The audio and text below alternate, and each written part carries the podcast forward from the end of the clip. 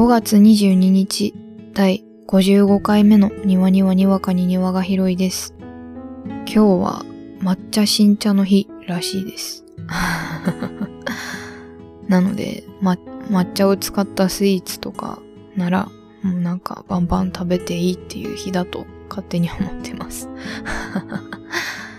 なんか新茶の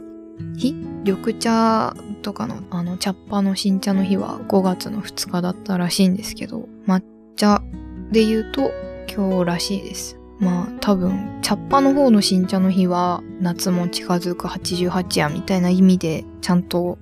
決まったことなんでしょうけど、抹茶新茶の日っていう今日のはちょっとなんだろう、マーケティング臭いなーって 思ってるんですけどね。まあそんな抹茶新茶の日です。最近急に30度超えたり超えるぐらいまで行ったりして、暑さに慣れなくて大変だなと思ってたんですけど、でも部屋の温度が4月とかで25度近くになった時ってすごい暑く感じたんですけど、今全然なんとも25度ぐらいではちょうどいいなぐらいに思えてるっていうのは暑さに慣れてきてしまってたのかなこれと思いながら過ごしてますね。さすがに27度近くになるともう耐えられないのでエアコン入れてしまってますが、あの、試運転しろっていうマンションの管理会社から張り紙来てたので、試運転だっていうね、気持ちでエアコン入れてます。暑さに慣れてない部分もまだあるので、徐々に気をつけたいですね。庭の養鶏場。このコーナーでは私、庭の最近あった出来事をお話しするコーナーです。前回は、ちょっとね、重いというか、些細な声日記っていう感じではなかったので、のでというか、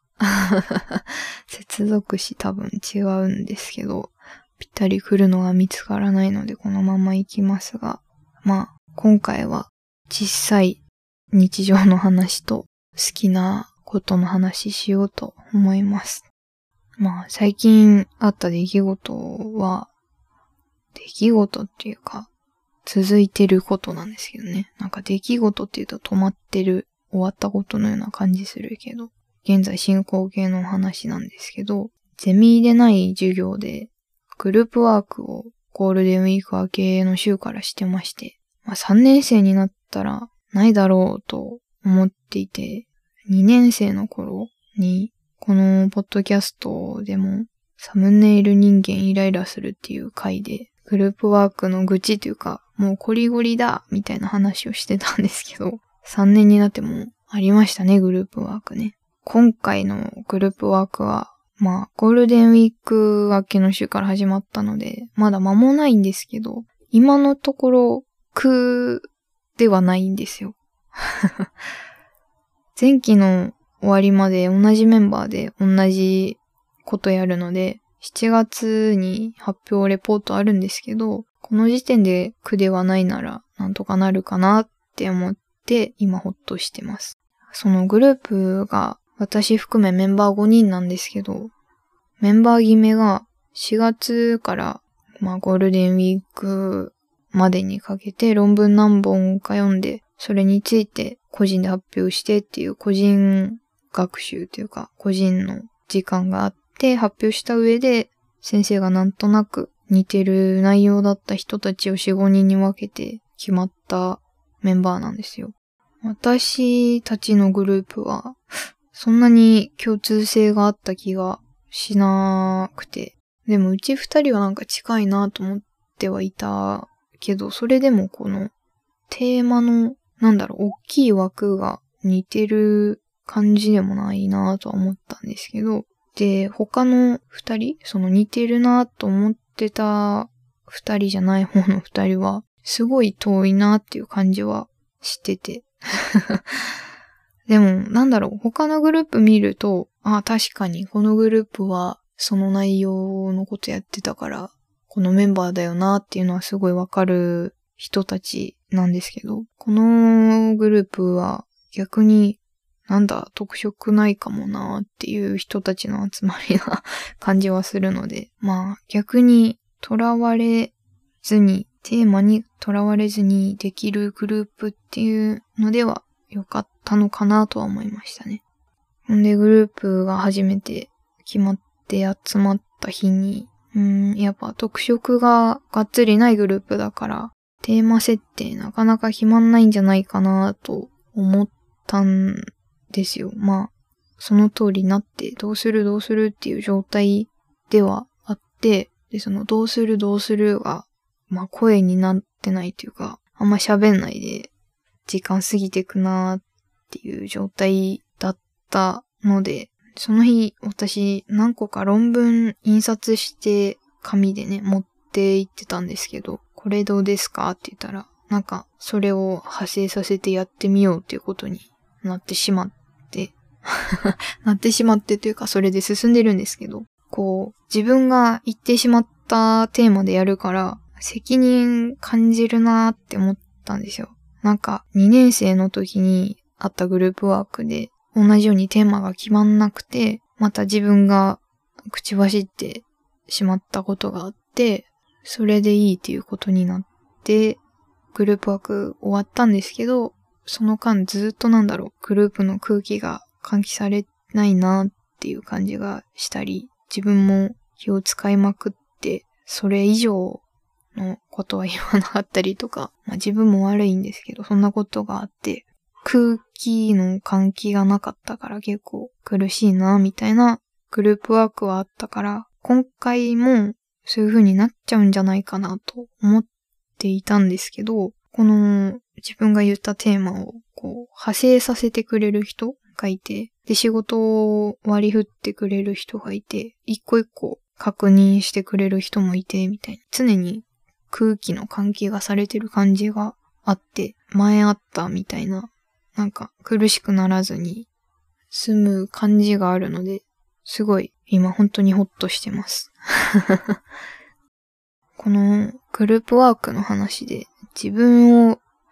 振り返るというか、結構自分そういう人なんですよ。この空気感が重たいななかなか決まんないなーって時に喋るみたいなのは、中学ぐらいからあたのかなっていうタイプなんですけど、でもね、逆に盛り上がってるところにいたら私は喋らないみたいな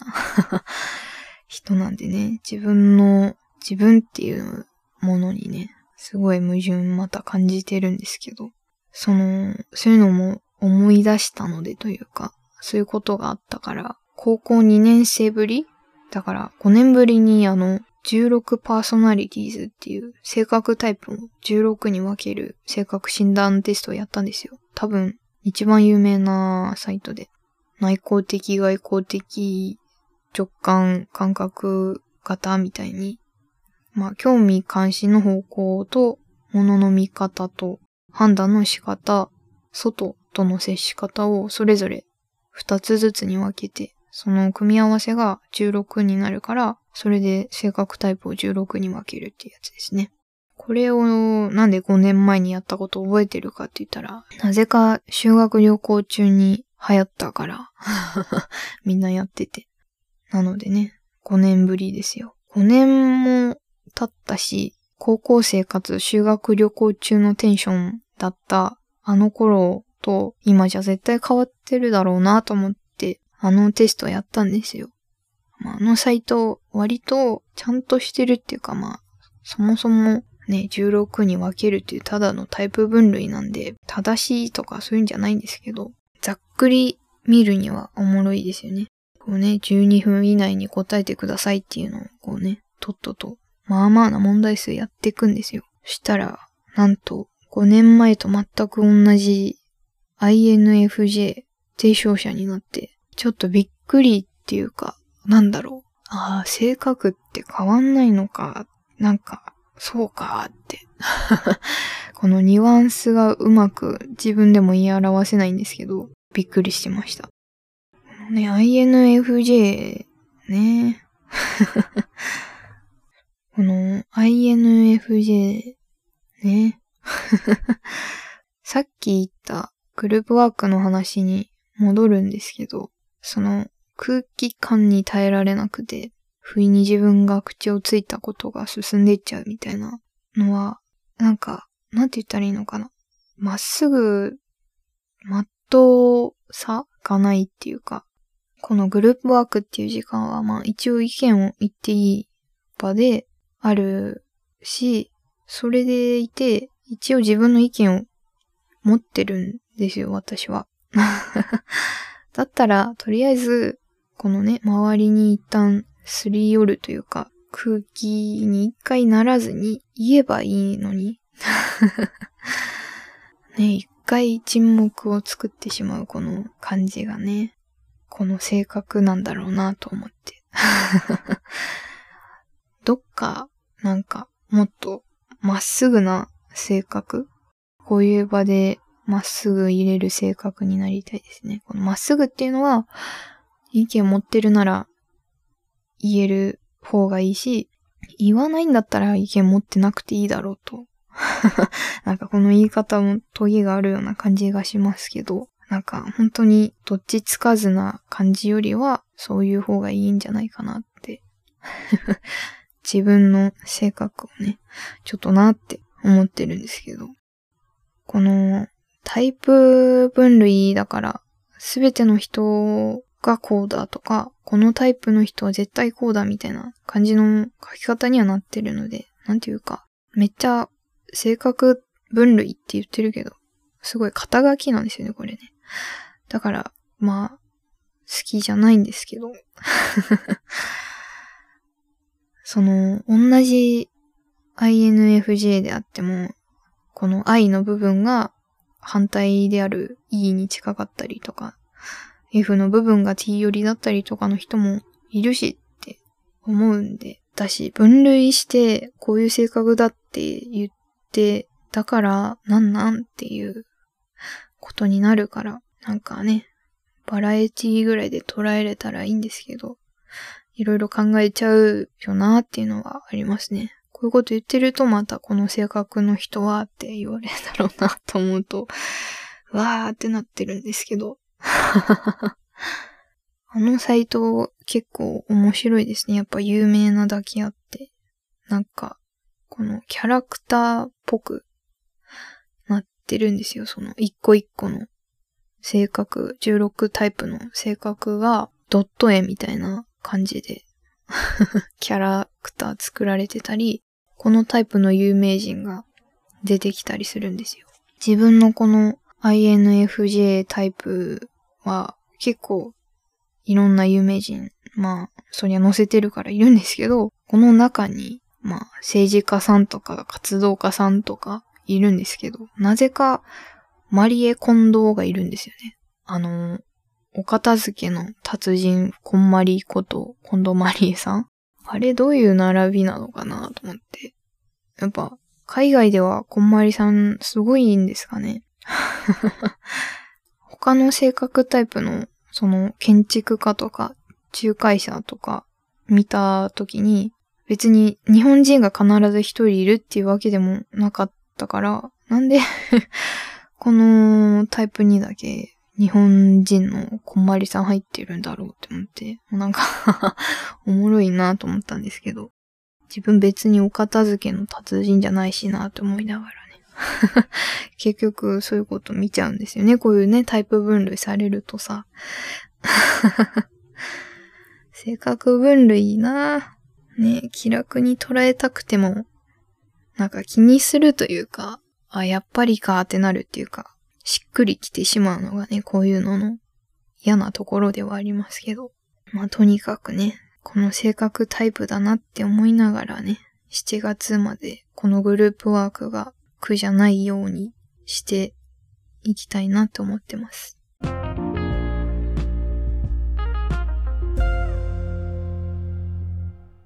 庭のガーデニング。このコーナーでは私、庭の好きなものをお話しするコーナーです。好きなラジオ局の話です。よく聞くラジオ局は FM802 っていう関西のラジオ局で、まあ、その名の通り周波数が FM の802の曲なんですけど、自分はラジコとかじゃなくて、小型の電池式の置き型のラジオで自分で周波数合わせる自動じゃないやつでつけてるので、いつも802にね、周波数合わせておいてるので、本当にラジオつけるって言ったら、だいたい802になるんですけど、この FM802 っていう曲は、東京で言ったら J-Wave とかに当たるんですかね。東京のあれをもっと詳しく全然知らないんですけど、802はとにかく音楽がよく流れるんですよ。まあラジオと言ったら音楽流れるだろうと思うかもしれないんですけど、あの、大阪というか関西圏でフェスとか野外の音楽イベントみたいなのがある時の協賛に802が入ってることが多いので、本当に音楽に力入れてるのは確かではあると思いますね。そしてこの音楽に力を入れている FM802 には春になるとキャンペーンソング、アクセスキャンペーンって言うんですけど、それがあって、で、4月5月の FM802 のちまちま流れるね、ヘビーローテーション曲になる春ソングですよ。このキャンペーンソングは毎年一組のアーティストが作詞作曲して何人かの今年来るぞっていうアーティストが歌で参加するっていう形式なんですけど、今年の曲名は、春はグラデーションっていう曲で、作詞作曲が、オチシホ、スーパーフライで、参加アーティストは、ビッケブランカ、ブルーエンカウントのボーカル田辺さんと、水曜日のカンパネラの詩羽さん、そして羊文学の塩塚萌香さん、ハンブレッターズのムツムロアキラさんなんですよ。今年この歌の歌唱メンバーのバランスがすごいいいです。私、その、ビッキー・ブランカーは、なんか有名な冬の曲？しか知らないんですけど、春はグラデーションに合う声してて、だから、きっとこの季節の声を出すのが得意な方なんだろうなと思って、またビッケブランカの曲も違うの聴いてみようって思うきっかけになったりしましたね。で、ブルーエンカウントなんかはかなり長い下積みのバンドだと思うんですけど、ベースの辻村さんが去年留学したみたいな話があったので、今年のね、新たな春だから田辺さん、この春のキャンペーンソングに選ばれるのがなんかしっくりくるなぁと思って。私、中学校の時ぐらいにブルーエンカウントすごい好きだったのでなんか懐かしいなと思ったりしながらいましたね。あの、ラストコップっていうドラマの主題歌だった時ぐらいがめっちゃ好きだった。アルバムを3枚ぐらい買ってもう聴いてなくなっちゃった。めっちゃ懐かしいあれ。そして、水曜日のカンパネラの歌派さんも声良くて、去年ぐらいから水曜日のカンパネラはエジソンで来てたと思うんですけど、最新の混合歴史像って曲がめっちゃ楽しい。ボーカルがコムアイから歌派さんになって、でまあ、水曜日のカンパネラ自体にこうグループとしてあうんの呼吸が見えるタイミングで混合歴史像っていう曲出したのがなんかいいなーって。めっちゃ水曜日のカンパネラやっぱいいなーってなってますね。で、ハンブレッダーズも、羊文学も、もうもっと来るアーティストでしょうし、もう本当にいい。羊文学のね、塩塚さんの声は、なんか大人びてるんですけど、なんでしょうね、あの声ね。グッとくるポイントが多いですね。ムツムロさんの声はもう少年って言ってしまっていい声なんですけど、それぞれ歌声に特色があるメンバーで、で、それをこう、スーパーフライの越智志帆さんも歌唱にも入ってるから、一番やっぱ大人びてるというか、母みたいな、ちょうど、そっか、お子さんも生まれた頃だからか、本当に母みたいな声に感じる越智志帆さんの声めっちゃいい。このスペシャルメンバーには毎年一応グループ名つけてるんですけど、今年のグループ名はザ・ヨーグルズって言うんですよ。もうめっちゃ可愛いですよね。こないだ80につけてた時に、スーパーフライ、越智志帆さんが言うには、みんながヨーグルト食べる人たちだからみたいな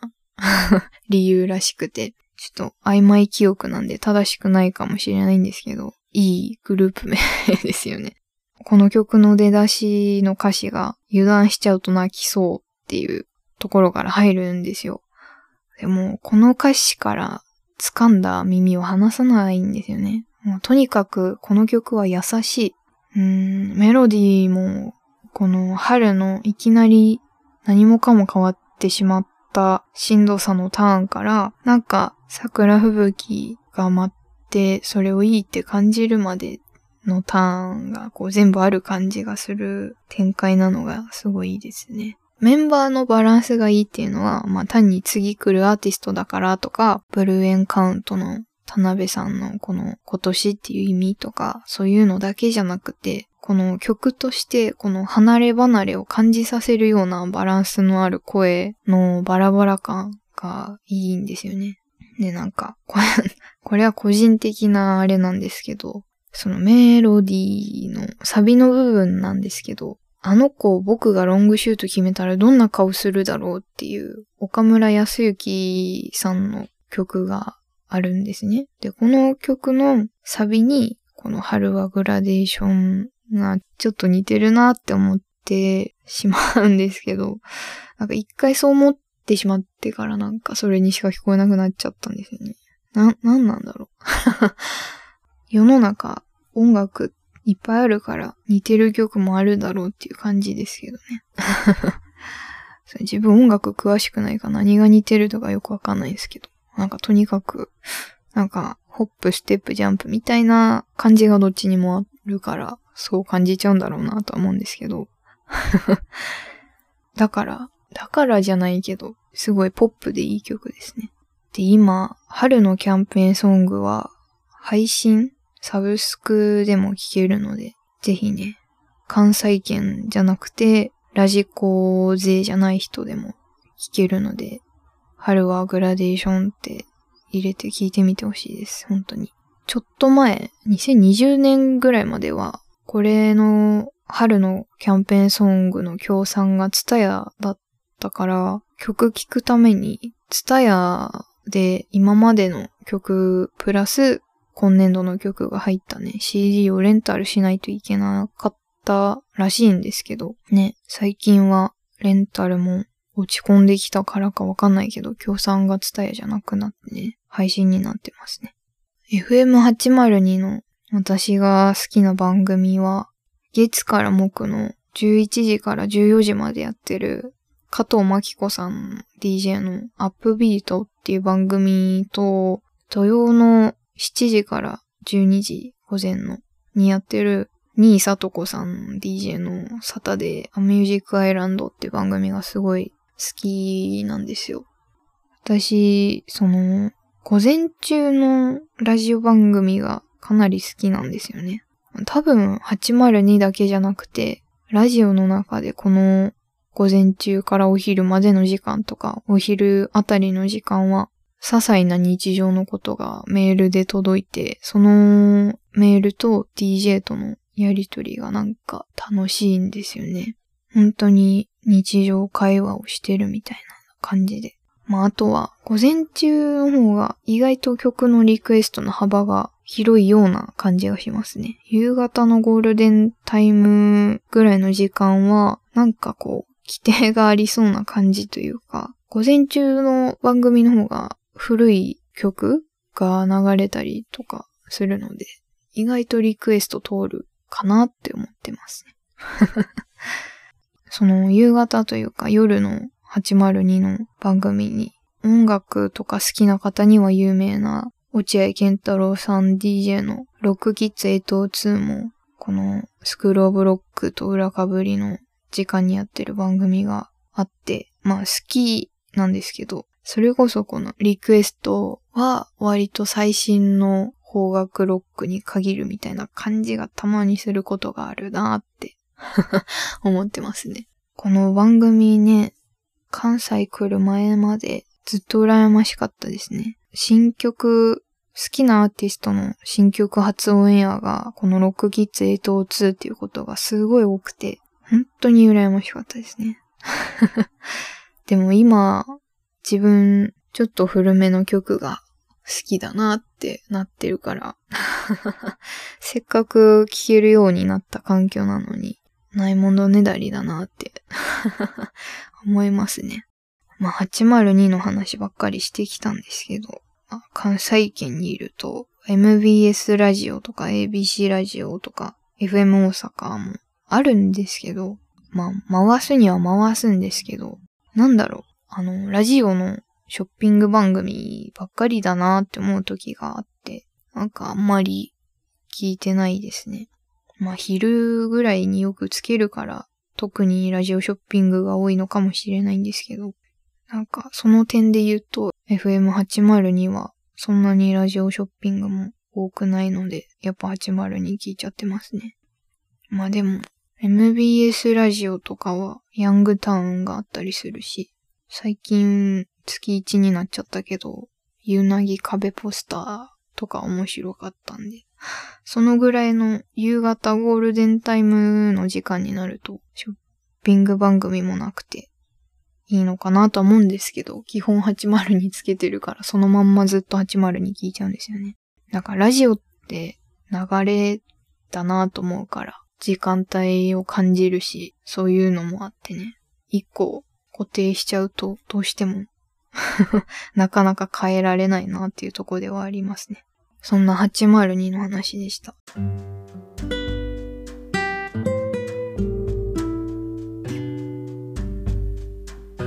そろそろ第55回目を終えようとしているところです。ラジオの話というか、FM802 の話をすごいしてきましたね。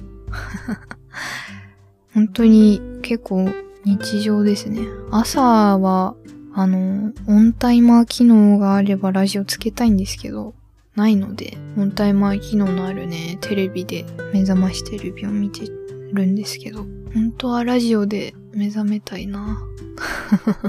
それが理想なんですよね。テレビの、あの、目覚ましテレビだと左上に時間表示出てるんですけど、そのぐらいの時間表示が常にあるわけじゃラジオはないから、まあアナログさっていう面ではいいけど、やっぱ結構家出る前って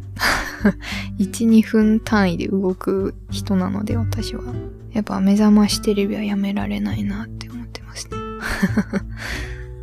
そんな感じで学校が進んでますよ。あと3週間ぐらい過ごしたら前期も半分終わっちゃうんだよなと思って。めっちゃ怖い。早い。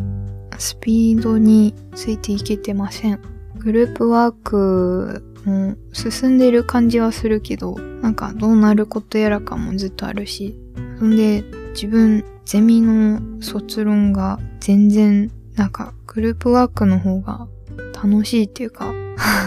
そんな感じになっちゃって、なんか全然卒論の方に身が入らなくて、どうしようって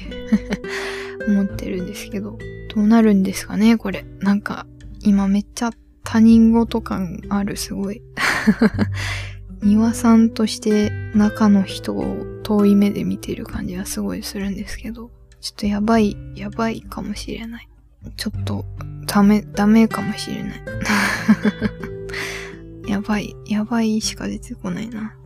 なんか、ずっと矛盾、なんか、反対がずっとある。このゼミは、ゼミでやってることはあんま楽しくないのに、グループワークは楽しいみたいな。最初は私逆だったんですよ。グループワークすごい不安で取るか迷ってたぐらいだったんですよ。で、ゼミは、まあなんとかなるやろうって思ってたのに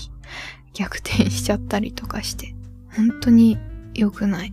二つの反対にいつも迷ってます。庭です。また、2のつく日には庭がにわかに広い庭を開きますので、お楽しみに。では。